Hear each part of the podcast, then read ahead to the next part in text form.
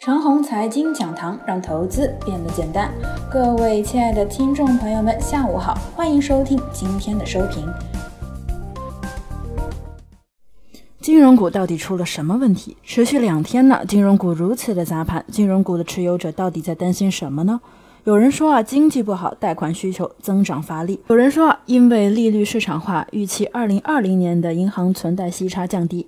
总之，说什么的都有。不过啊，我认为呢，以上的原因经不起推敲。贷款增长乏力是不存在的，存贷差到底有多大的降幅呢？也是不存在的。即使存贷差略有降低，不过我相信啊，坏账率会降低不少，彼此抵消。我认为呢，最近持续砸金融股的原因只有一个：贪婪性加对利润的追逐性爆发。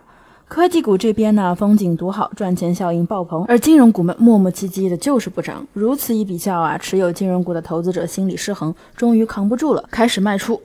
集中的卖压又引起了金融股的短线技术破位，从而今日继续下跌。收盘之后公布的十二月份贷款数据超预期的增长，直接推翻了贷款增长乏力的担忧。看看行情，今天和昨天的盘子是一个基调的，金融股从早盘砸到了尾盘，盘中几乎不停手。同时啊，科技股想着法子护盘。昨天五 G、芯片、消费电子、软件等表现积极。到了今天呢，电动汽车产业链呢也不跌了，软件、消费电子、芯片、网红、卫星导航、科创板等全线活跃。虽然指数被金融股搞得喘不过气来，但是市场氛围依然良好。金融股持续砸盘，科技股持续护盘，这到底会带来什么样的结果呢？一般来说啊，不能超过三天。如果明天呢，金融股依然像今天一样砸了一整天，那么这个盘子就会进入全线调整。如果说明日金融股反弹了，那么还会面临另外一个问题，科技股这边呢可能会有所补跌。然后啊，你看看这个补跌的力度，如果呢补跌的力度很大，那后市的走势就会变得异常复杂，会进入大盘股和小盘股彼此不对付的摇摆盘面。如果仅仅是科技股中的外围垃圾股跌了一把，而核心的一些科技股只是盘中沉了一下，当天就回来了，那春节前几天科技股就会有大红包。最后一个话题啊，面对这两天的走势，持股者们该怎么想呢？一持有金融股的同志啊，肯定会气急败坏的，这没有什么好说的。二部分持有科技股的人呢，即使股价是涨的，心里也不好受。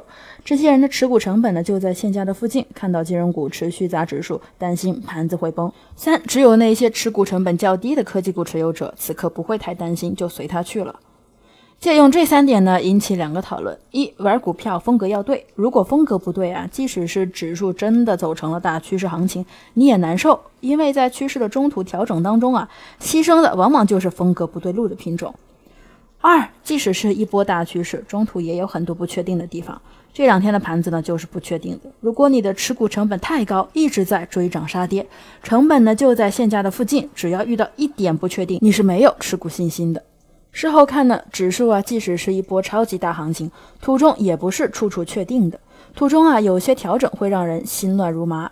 面对这些不确定的调整呢，靠的是持股的成本优势，熬一熬呢就过去了。即使熬不过去啊，你还可以等待盘面进一步走弱的迹象，而后呢再减仓也不迟。遇到不确定性啊，需要余地，低成本的呢就能换得余地。投资一点不确定性都不想要，那也是赚不到大钱的。以上就是我们今天的全部内容，祝大家股票涨停。